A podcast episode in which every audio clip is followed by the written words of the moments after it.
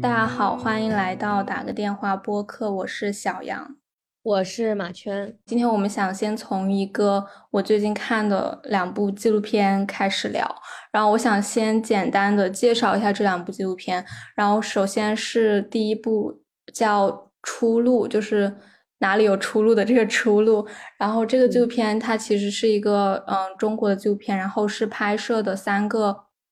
不同年龄。阶段，然后不同年龄层的三位孩子，我觉得算是孩子吧，就是都是十八岁以下的这样的状态。然后我来简单说一下这三位的各自的背景和情况。就第一位是一个在山村，嗯，甘肃那边的大山里面的一个小女孩，然后就是她的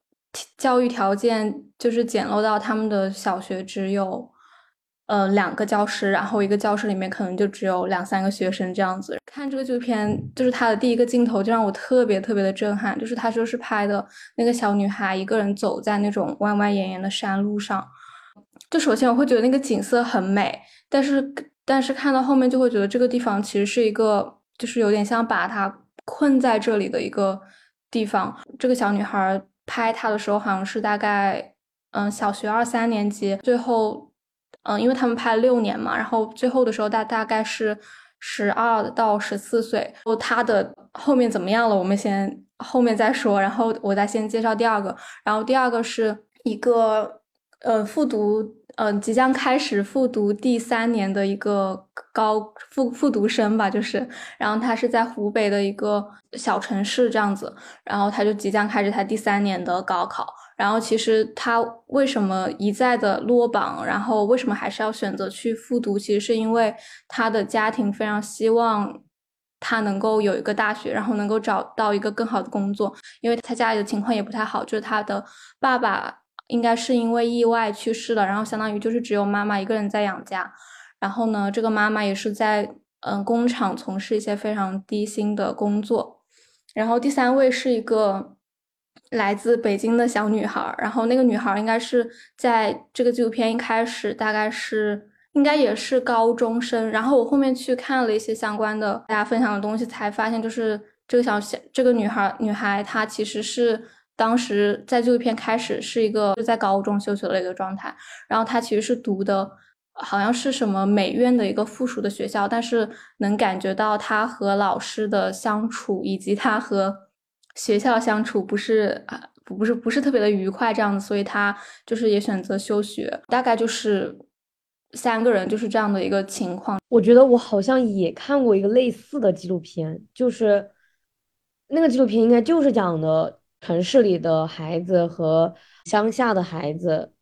我不记得是两个纪录片还是一个纪录片了，但是就是反正我记得我当时密集的看了一些这种，就是从小就有自己的爱好。然后呢，或者是天赋异禀的小孩，他们在呃教育条件非常差的乡村和在这种呃比较大的城市里，他们他们能够得到的支撑和支和资源的这种区别，就是我记得是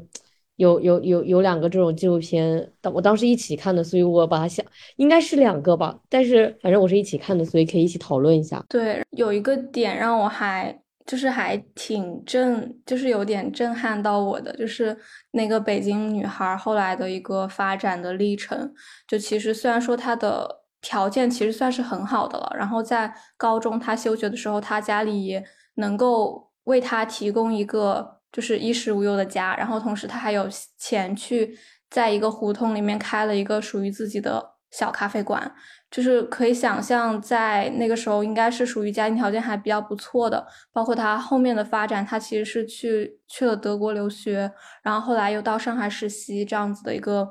路径吧。但是我感觉我在看他的片段的时候，其实我会觉得，就是虽然有钱，但是也并不是非常的。就是没有我想象活的活的那么容易，因为我感觉他其实也有非常非常多的茫然，就可能他的选择真的非常多，就是他可以去不同的地方，但是他其实也不知道自己，就是我我是没有在这个纪录片当中感受到他自己到底想做什么。虽然我能发现，就是他可能对于美术艺术这方面是有爱好，但是我也不太清楚他到底是想要，就是想要往他的那种职业的选择，或者是他自己的一个非常强烈的兴趣的一个东西，我其实没有那么强烈的感受到。但是同时，我又感觉到，就是他的生活好像，就是至少不会是我理想的那种样子。然后也会就是带给我一个想象上的纠偏吧，就是我可能有时候会觉得说，就是有钱了什么都很容易，然后或者是有钱的，就是会，呃，所谓的就是活得更容易一些。当然，我觉得这个一定程一定程度来讲是真的，但是我觉得并不是我们想象的那种那种快乐和自由，因为我感觉她还是一个，就是那个女孩，她还是一个非常就是被束缚的一个状态，就是我我没有感觉到她。每她活得很开心，然后我感觉他总是有一种就是不满足，会觉得很混乱。所以有可能就是人生的二十岁到三十岁，就是这个阶段是，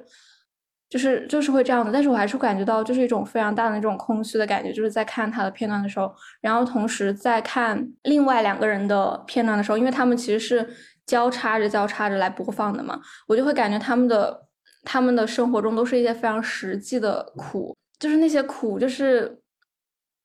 就是我都不知我都不知道要怎么形容，就是他是非常现实的那种。就比如说，就是没有钱去读书，然后那个复读的高三生，他其实一直面临着，就是连续两三年面临着很大的压力。然后可能他就算进入了一个大学，他其实也没有，他也不清楚自己未来到底能干什么，然后也也不知道自己，就是也没有有有一种就是就是有一种。就是按部就班的活着，因为那个高三的人是一个男生嘛，然后后来也就是进一些公司，进进公司家里给钱，给家里补贴，然后就是结婚这样子。然后那个小女孩，我觉得小女孩是带给我看最难受的，就是就是她她的影片最后就是写到她十四岁就嫁给了她的表哥，就是因为她可能在读书方面没有她特别大的天赋，然后也没有家里也没有。条件，或是也不愿意去支撑她去继续读书，就是这些东西都是一些，嗯，非常非常实际的一些情况吧。就总结来讲，就是每一个阶段，或者是每一个每一个阶级都有他的痛苦吧。但是怎么说呢？就我还是会觉得，肯定有更苦的。就是我觉得，就是如果说你是。呃，完全没有经济实力，就是更就像比如说你刚提的那个女生，她还可以去开咖啡馆，可以去往德国留学。就是如果你是没有这样经济支撑的话，那我觉得就是，就可能可能不能够这样在一种很单一的维度上面去比较。但是我还是觉得，就是你没有选择，比你选择特别多，你很迷茫来比的话，我觉得没有选择是更痛苦的。最近大家都趋向于考公、考编或者是考研这种事情。我也觉得其实是就是没有选择的选择，就是你你你你你如果是有这个经济实力，你可能可以选择出国，或者是去做生意之类的。就是我可能想象有限哈，但是你因为就是没有这个选择，就是你你你你你，就我我甚至都觉得说考公考编或者考研，它都不算是一种选择，它就是一种。你没有办法了，你就得做这些事情。就是在现在这个状况之下，你只有做这些事情，才会让你有一个看得到的结果。这个结果它可能是考上了，也可能是没考上，但至少你知道这个结果它是既定的，就是它是一定的，有一个这样的结果，就是你你做这些考试，它通向一个结果。但是这个结果就是，我觉得现在我们就是，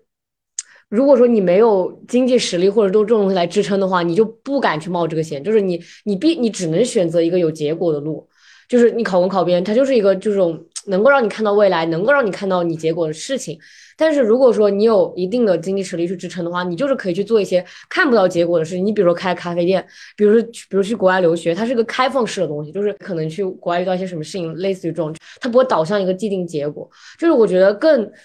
就是讲稍微讲大一点，我觉得更繁繁荣的社会，它是更鼓励人们去做一些开放式结果的事情的。就是人们会更愿意去选择一些可能会承担损失，但是更开放的一些事情。但是，但是我觉得以现在我们这个状况来讲，就是我觉得更多的人会选择更保守的选择，因为绝大多数人没得选，就绝大多数人都是，就是他就算现在经济条件好，他可能过两年他就不好了。所以我会觉得说没得选还是更。更痛苦的一件事情嘛？对，其实对，但是我有时候也会问，就是这种苦的这种，就是痛苦的等级，是不是应该就是 被划分这样一件事情？虽然我现在也没有答案，但是我感觉我，因为我我其实如果说我把自己放到那个纪录片里面，我应该是属于那个第三个，就是我我真的没有他们就是需要不断去复读，有那么大的压力的活着，然后我也不像那个小女孩一样，真的就是没有任何选择。我但是我看那个北京女孩的故事，我就会感觉到说，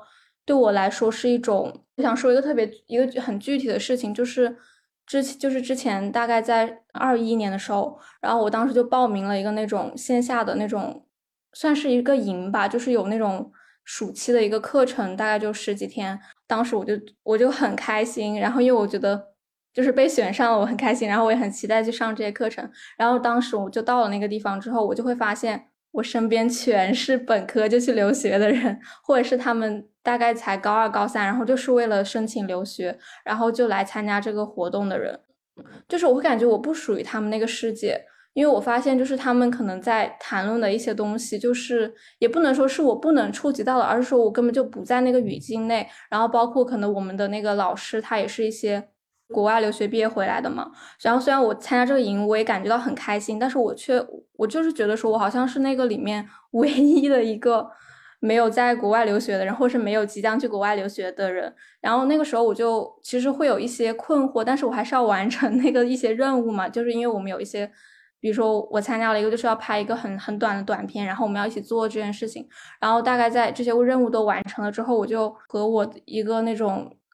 就有点像你之前提到的那个领读人格致的那种角色，就是带领大家一起来做这个事情的一个人。然后我就跟一个女生的老师，然后我就跟他，我就跟他讲了我的我内心的这些困惑，然后我心里的一些，就是我我有有时候我就不知道我为什么要参加这个东西了，就因为那个时候我可能还没有对自己的未来有一个。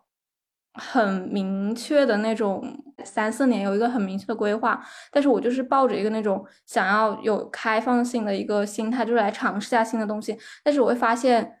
嗯，好像身边的这些人都已经在那种专业的或者是在学术的道路上，就是已经在这个上面的一个人。但是我不是属于这个轨道里面的人。然后我学的也是非常普遍的这种商科的那种专业嘛。然后那个时候我就跟那个老师聊，然后我其实我现在还。很记得那次我跟他聊天，就是我跟他讲了这些之后，他就其实跟我说，就是不要想那么多，就是你只要去体验你正在做的这个事情，或者是你有困惑，你可以说出来，你可以去找人交流，但是就是不需要，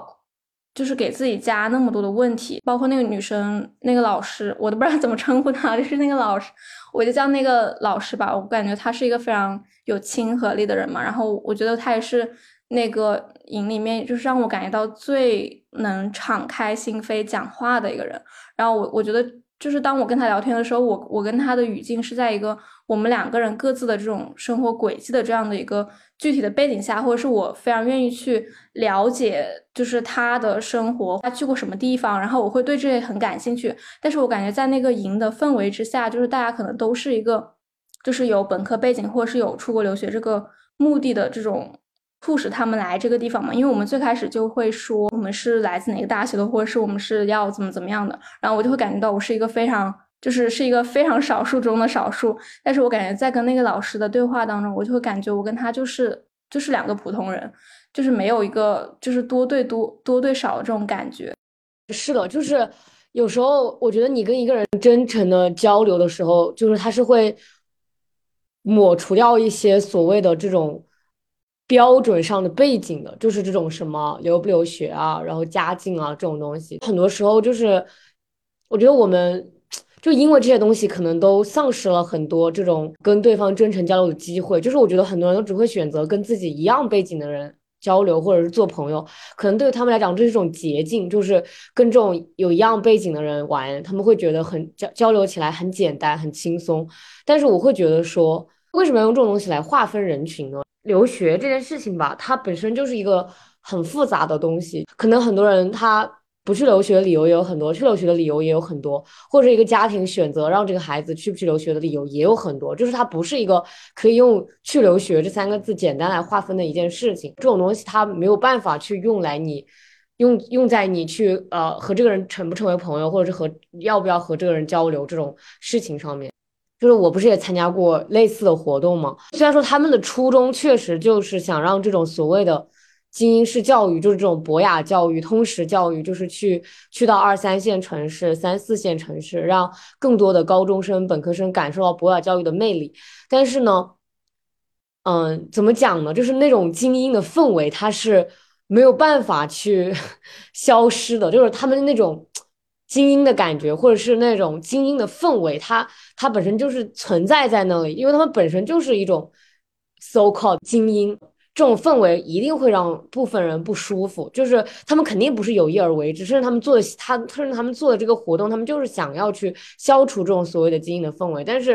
这种东西它就一定会存在在那里，所以我会觉得说，真诚的交流或者是真诚的倾听别人的想法，是一种消除这种障碍的一种方式吧。是的，然后我就想到，可能我们很多网络线上的一些争执，都是好像是。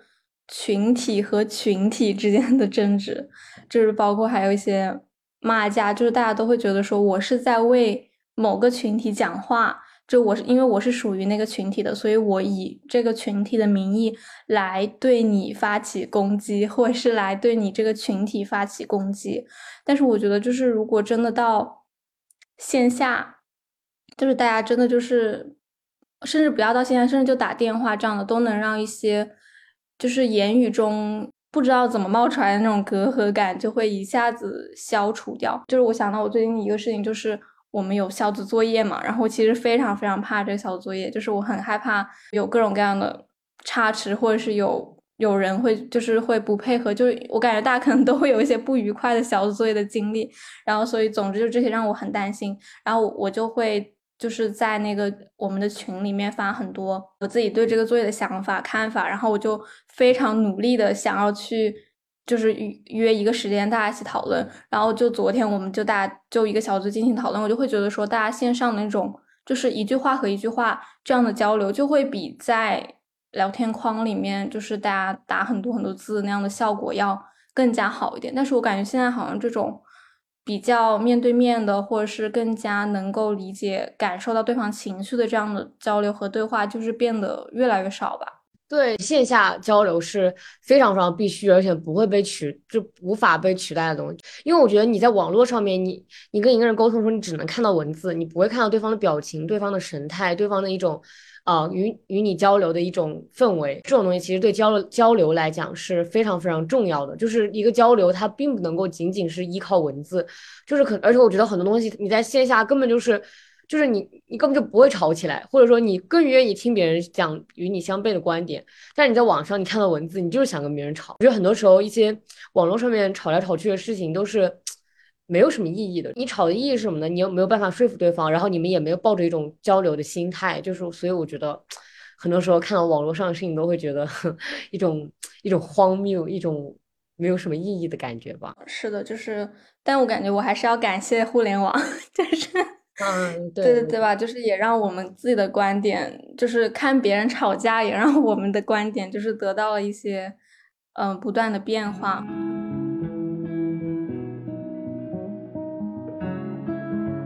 我来讲，就是第二部纪录片吧，叫《天命之女》，然后它其实是一个，应该是四集，真的很喜欢这个纪录片。我觉得如果就是要评 我的年度的话，我就会选它，因为首先我花花了很多时间看它，然后第二就是它也是一个这样子讲述那种，嗯，就是相当于是持续拍摄了六到七年这样子，然后它的，我感觉它首先它就简单来说一下，就是它的。背景大概是一个印度的印度的到美国留学了回来的一个商人，应该哦，他那个时候应该在美国就是从事从商嘛，然后他就最后把自己的公司卖掉，大概四五十岁，然后想重新去干自己真正感觉到热爱或者是真的想干的一些事情，就是开办一所学校，然后他就在那个印度的一个非常。偏僻，然后非常落后的一个地方，就开办了一所叫做香提巴旺的学校，就是以这个学校为背景来讲的一个故事。然后我觉得，首先我觉得他的这个行为就就是很震撼，就是我想不到说，就让我想到张桂梅嘛，就是因为我们就是也会经常提起她，但是我感觉他这个是一个更加升级版的，就是因为这个学校最开始就是他开的，然后同时也是他一个人来负责，就是包括。建造这这所学校，然后来制定这个规则，然后来不断的运行，包括它中间肯定也有很多危机的出现，就是就是财务情况非常差这样子。这个故事的背景就是在这个地方，然后就是他选取了大概四到五个女孩，就是哦，他们我来先简单介绍一下他们学校的入学背景，就他们是针对那些印度的最低的一层种姓的人，为他们的小孩开办的一所学学校，但是他当然有一定的限制，因为他没有那么大的能力，所以他每个家庭只能接受一个学校，接受一个小孩，然后那个小孩会从三岁，应该是从三岁。还是六岁，我不太记得清楚了。就是进入到这个学校，然后那个学校会一直负责他从进入到这个学校开始，然后一直到他考了大学，然后包括他大学的费用，就是全都是由这个学校来负责。然后只要你能够能够考到好学校，然后包括上一些专业，就是全都是由他，就是各种各样的钱都是由这个学校来付，包括他的一些保险什么，就相当于家庭不需要为这个小孩教育投入任何钱。那个创始人他的一个概念也其实就是通过帮助这种非常非常低层底级的小孩的教育，然后来托举起整个家庭，从而让他们的生活境遇，然后让他们的生活条件得到翻天覆地的变化，让他们不再活在那种生死的边缘线，或者是非常非常就是真的就是极度贫困的条件下的一个主嗯一个。发心吧，就是，然后他就是选择大概四到五位女生，然后一直记录，其中包括有大概十二岁、十三岁的女生，就在这个纪录片的开始，然后也有一个我非常喜欢，这是一个非常可爱的小女孩，叫做莫奇，就是如果用中文来念的话，她一进这个学校就是开始拍摄嘛，然后她现在大概是在读。可能初中这样的年纪的这样的程度，然后我觉得她就是非常可爱。然后，但是我感觉在看这个纪录片的时候，我也能就是感觉到，就这个学校的很多很多的问题。就首先，她当然是非常好的发心，然后他非常想为这个社会、为印度的社会做出一些改变。然后你能感受到他设置的一些课程，比如说他会教学生英语，然后或者是教那个。Hindi 我不知道要怎么翻译，就是有点像印度的正统普通话的感觉，因为他们可能建明，他们说的是，就是就是那个最低层的种族，他们叫贱民嘛，然后他们会说不一样的，有一点像土话或者是方言这样子，然后会教他们这个语言，同时他们也有户外的一些体育课，包括踢足球，还有一些那种嗯唱歌跳舞，然后包括他们每天或者是一定时间内他们会嗯有一个大厅，然后大家不同年纪的人一起来听那种。新闻播报就是印度发生了什么重大的新闻，然后会就是告诉这些孩子，然后能感觉到这个这些小孩在这个环境里面其实是受到非常好的保护，然后也得到了很好的教育。但同时也有很多就是像我刚刚提到，就是一些问题，比如说其中一个我非常非常感兴趣的问题，就是他们如何去处理就是在学校面对的这个世界和他们每每次回家要面对的那个世界的这种心态的转变，而且我能从他们的那种。他因为他们会有一些采访嘛，就是对他们的采访，然后你会感觉到他们虽然那么小，但是他们其实已经能够很敏锐、很直接的表达出来他们的那种就是夹在中间的感受，然后包括他们，嗯，都是会一直说英语这样子，会分享自己回家，或者是他们不想回家，他们就想待在这个学校里面，因为回家就是一个就是你要面对非常差的家庭条件，可能身边也没有人能理解你，然后你甚至在你在学校可以跟男孩自由的讲话，但是你到家里到村子里面，就是，嗯，你跟男孩讲话，就是会被，就是别人讲讲闲话这样子的一个情况。这个纪录片听上去好震撼哦，就是因为我觉得，其实我之前也在人物上看到一个报道，就是关于乡村的一个学校，他就是只是教他们写字，他们甚至让他们写出自己的名字，也是一个，就让女性写出自己的名字，也是一种成功。我觉得有一个问题，就跟你提的一样，我觉得也很有意思，就是他们如何面对，就在学校里，他们可以跟他的，对吧？就是他们也算是有同学嘛，就那些女性好朋友们一起说话，跟老师一起聊天，然后回家之后就是无穷无尽的家务事，然后跟丈夫的矛盾之类的。就是我会觉得说，同时这些学校给他们带来的又是一种生活的出口，就让他们有了一个这种新的这种可以呼吸的地方。但同时，他们又要回到他们的社会。就你的纪录片里面，他们要回到社会，然后在我看的篇文章里面，他们要回到自己的那个家庭。你很难讲他们的他们受到的教育能够在多大的层面上彻底的改变他们的生活。特别是在你的故事当中，就是在你的纪录片当中，他们的这种社会环境是很难靠他们去改变的。我觉得会会更割裂吧。就是我也不知道，就是对于他们来讲是一种好的呢，还是一种不好的。但是我觉得好的一定是大于不好的影响的。对我感觉他们的就是这几个女孩，她们当然对于他们的家庭来说，他们真的是。起到了很大的作用，就是包括他们有成为律师的，然后有成为记者的，包括成为记者的那个人还写了一本书，然后还有去当护士的。然后我觉得当护士那个人他也非常能够从这份工作当中得到满足，然后也觉得说这是一个来改变这个社会的一个小的切口。然后我会感觉这样的就是这样的画面会很让很受振奋，但是同时就是这种。一直在，就是有一直在挣扎的感觉，就是感觉他们，就他们好像被提起来了，但是又有人把他往下拽。当律师的那个女生，然后说到，感觉说这个家庭其实是不断的在把我往后拽，就是他并不能，就是这个家庭并不能成为他在社会上的某种。助推的力不像我们普平时谈论到的说家庭应该其实是一个小孩的避风港，或者是应该去为这个小孩的未来做出努力，但他他们面对的现实就是他们的家庭无法为他们带来任何好处，反而他们需要花很多的时间或者是精力去，嗯，去劝说这个，嗯，也不是说劝说，就是去改变这个家庭的这种生存的条件。想当律师的那个女生，就她家里就是生活在那种。非常荒野的那种采石场，然后他妈妈就是每天去搬那种石搬石头，然后其实身体也非常差，包括他还有一个他有一个姐姐，就是已经生了孩子那种，然后就其中纪录片里面就有一个画面，就是他想要劝说他妈妈去搬到一个城市里面去和他住，因为他那个时候要在那个地方实习。然后，但是他妈妈就是一直表达，就是表现出就是不愿意，他就是不想离开这里。然后他们可能也不知道离开之后会发生什么，他会觉得说今天我走，我就赚不到这些钱了。这钱虽然很微薄，但是对我这个家庭来说是非常重要的。还有，如果我走了，谁来帮姐带孩子？就这样一系列，就是真的太多太多这种问题了。然后，甚至我觉得就是还有一个更加悲剧性的一个对比，就是其中的那个后来成为记者的那个女生，然后她其实是有一个。妹妹，然后她的，因为我之前提到，就是他们每个家庭其实只接收一个小孩，他们其实都是属于多子女家庭的，然后他们要怎么去处理和自己的兄弟姐妹之间的这种隔阂，然后还有这种我得到了机会，但是你没有得到机会的这样的一种，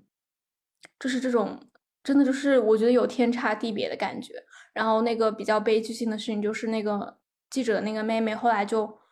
因为一些事情，然后就离家出走，然后同时也也是对他姐姐的这种，就是就会觉得很不满。其实我非常非常能共情他那个妹妹的不满，因为我觉得要是我，我肯定也会觉得很很，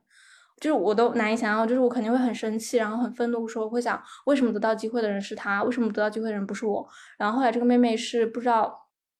什么具体原因就是死了，就是真的会让人觉得就是就是一个非常。悲剧的一个事情，但是就是我不知道，就是我也不知道要怎么去讲这个东西。我觉得很多时候都会出现这种女孩子努力往往往上走，往外面走，然后会被家庭拽回来的这种情况，感觉就是更多的会发生在女性身上。就是比如说回去要什么帮弟弟帮家里，然后你赚的钱也要分家里一部分，这种感觉，我觉得很多家庭它其实都不是我们所想象中的。给予这个女生最大的努力、最大的支持，可能就是靠这个女生自己走出去，但是她还是会不断不断的，好像就是刚刚你说的一样，就是那种溺水的人被拉出去，然后又被拉回来那种感觉。有一个这种东亚词叫弑父，就是我会觉得说，就一个女生，你如果真的想要，就是在你的这个家庭当中，在这样的家庭当中，你如果真的想要走出去，我觉得就是要心狠一点。可能我现在有点。站着说话不腰疼什么的，但是我会觉得说，你如果真的想要真正的走出去，真正的独立的生活，这种这种原生家庭就是一直在把你拉回来的原生家庭，就是你真的可以适当的切割你和他们的关系。就是我觉得很多女生她就是会被被这个社会去告诉她，就是女生有时候就心软了，女生有时候就是啊更更照顾家里啦，等等等等，就是会觉得说我好像无法去割舍我对我家庭的这样一个感情。但其实有时候这个家庭他可能对你的感情。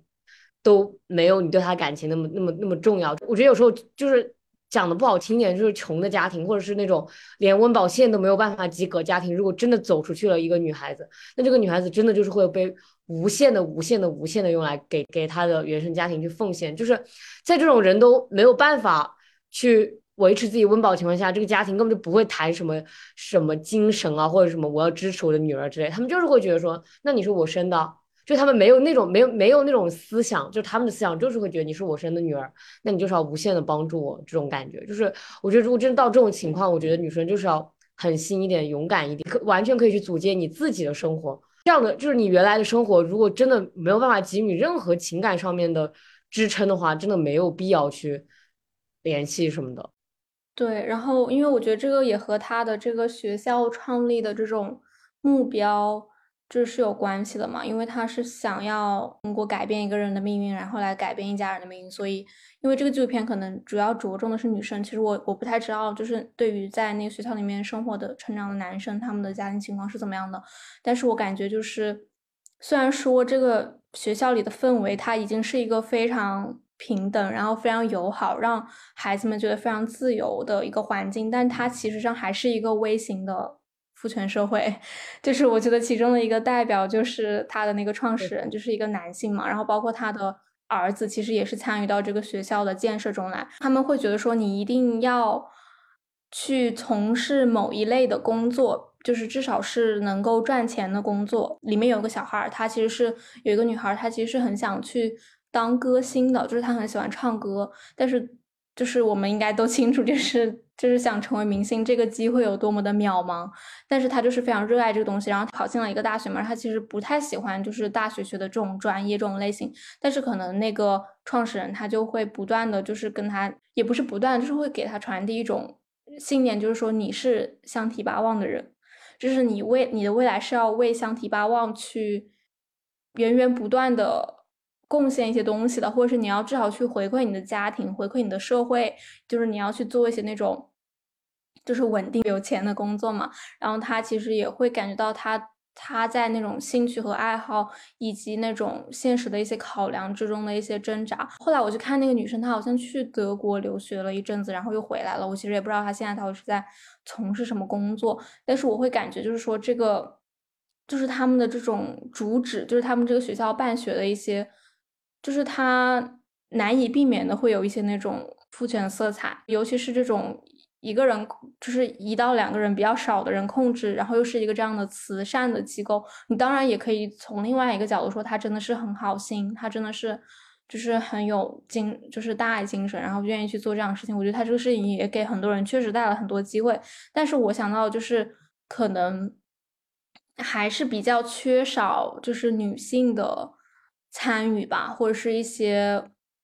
嗯，就是带来一些更加，因为就是就算是参与到那个学校中的女性，也大多数是印度本地的女性，就是没有一些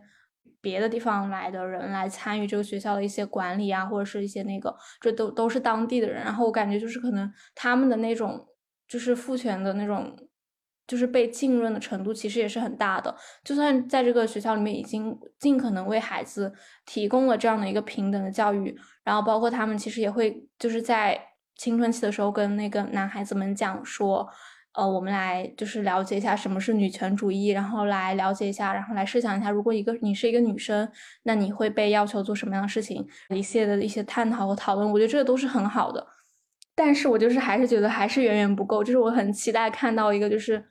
但是我又有一个很矛盾的点，就是我也不是很鼓励那种就是 女性去 非常去做慈善，因为我感觉很难，就是因为其实就是意味着你把整个人或者是把整个身心就全部投入到这个东西当中，我觉得也是一个，就至少是我不会选择一条路吧。所以我觉得张桂梅老师为什么是伟大的人，就是。你包括你刚刚提到这个纪录片里面的这个男校长，就他会一直说你就是要为我们这个学校做贡献的，然后你至少要回馈你的家庭的，你是要改变整个家庭的这种非常父权社会的这种思想，你知道吧？就是那种以家庭为重要为中心啊这种想法。但是张桂梅老师就是觉得你不用回来了，你再也不要回来了。包括我们之前也可以也看到过，就是他他直接跟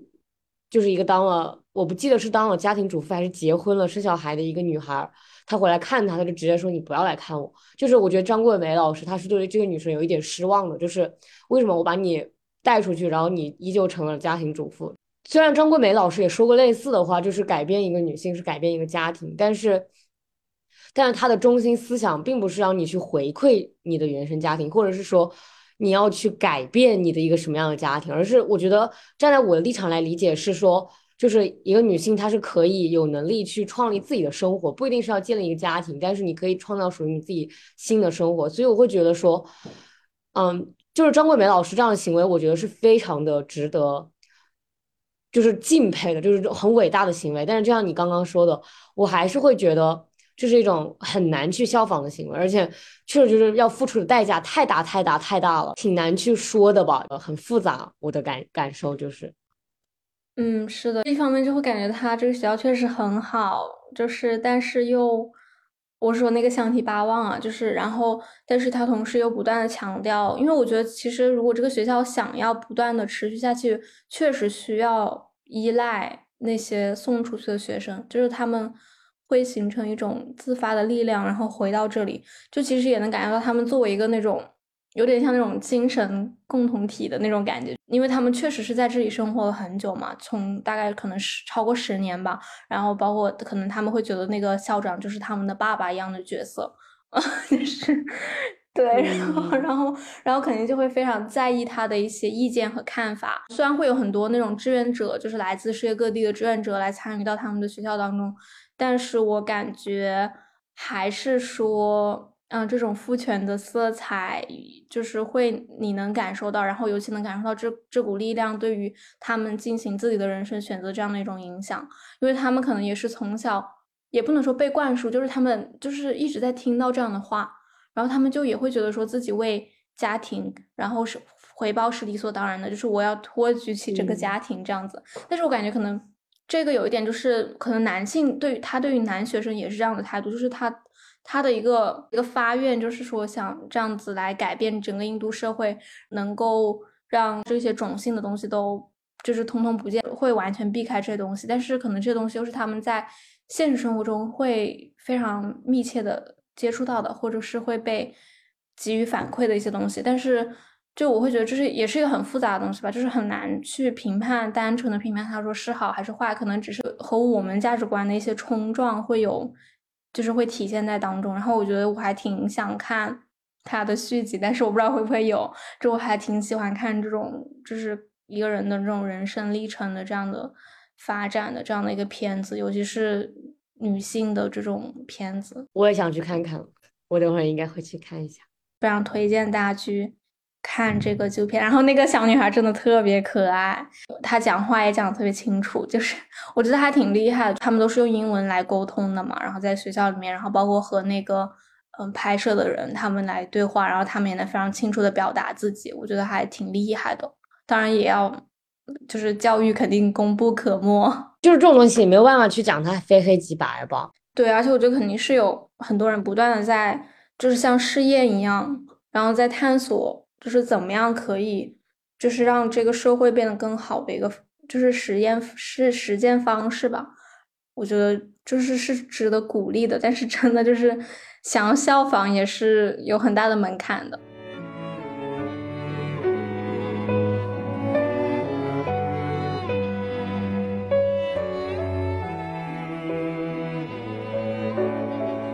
那我们今天聊到这里呗。感谢各位听众朋友们的收听，我们下期见，下期见，拜拜。沿途如何它都长流，铁和石也可割破，